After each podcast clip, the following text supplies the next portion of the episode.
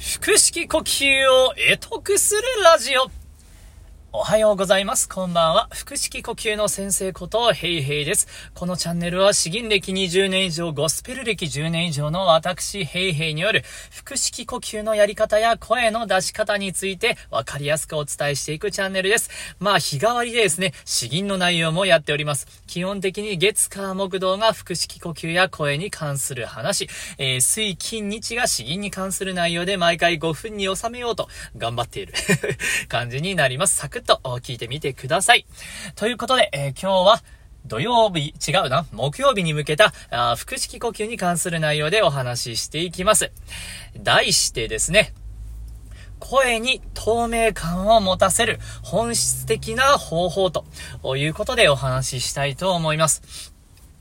あの、聞きやすい声っていうのはですね、ハキハキしている声、しっかり前に飛んでいる声、それに加えてさらにもう一つ、それが透明感のある声なんですね。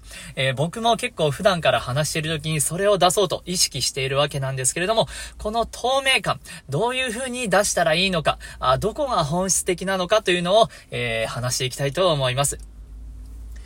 ペットボトルがありますね。ペットボトルに水を入れます。それを逆さにすると、水はどのように流れ出ますか？まあ、わかると、イメージできると思うんですけど、思いのほかですね、水の流れってぐちゃぐちゃなんですよ。ごぽごぽごぽと。すごい不連続な感じと言いますか、あ不規則な感じで、えー、水が流れ出てしまうんです。でも、この水の流れを良くするためにどうしたらいいのか。それはですね、一箇所小さな穴を開けておくんですね。穴を開けておく。そうすると、えー、そこからですね、空気が抜けてですね、出たり入ったりしてですね、えー、圧力がちょうどいい感じに調整されるんです。まあちょっと理系っぽくなってきたな。まああの、穴を開けることによって、え空気穴あ、通り道を抜け、開けることによって、水がスーッと綺麗に流れ出るようになるんですね。これと同じなんですよ。声の透明感っていうのは、水が綺麗に流れる、流れ出るような、イメージ、ものだと思ってもらえれば分かりやすいかなと思います。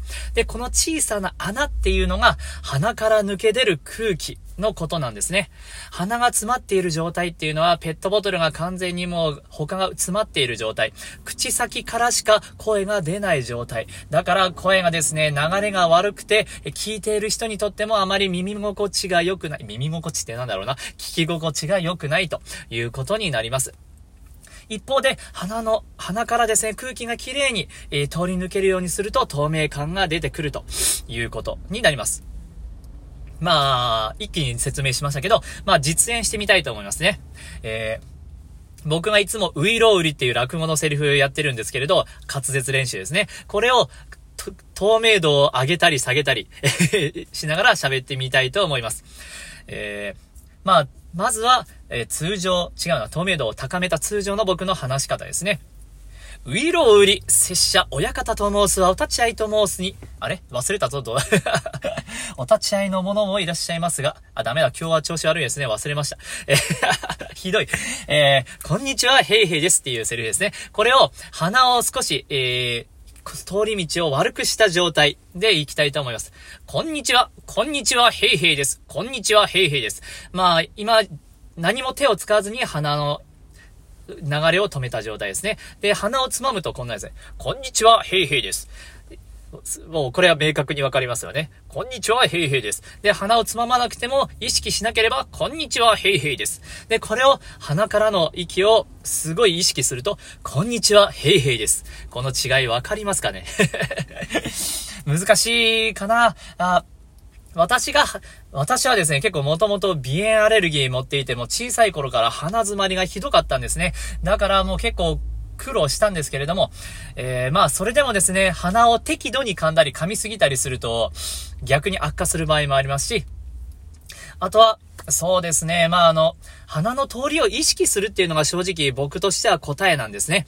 えー、鼻の通り、鼻から息が漏れ出ることを意識する。そうすることによって、えー、話している時にもちゃんと鼻から息が出てるのを感じながら喋ることができる。そうすれば声に透明感が出てくるよというお話です。今日はちょっとうまくまとまってないな。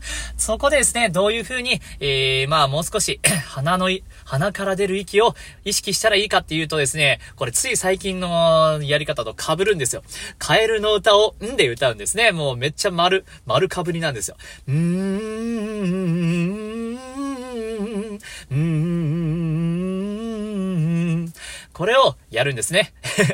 これはこの前の時は声を前に出す方法としてご紹介しました。今日は声の通りを良くする方法としてご紹介しています。それほどにですね、これはすごいお手軽でお得なんですよ。鼻から息を漏れ出すことっていうのはすごくすごく大事なんですね。逆にそれさえできればいろんなお得なことができてきて、まあ一石二鳥だったり三鳥だったり、まあ多分いろいろあると思うんですけれど、そんな感じですね。えー、今日もゴールデンウィークこれから入りますけれども、まあカエルの歌をひたすらハミングしまくってくださいと。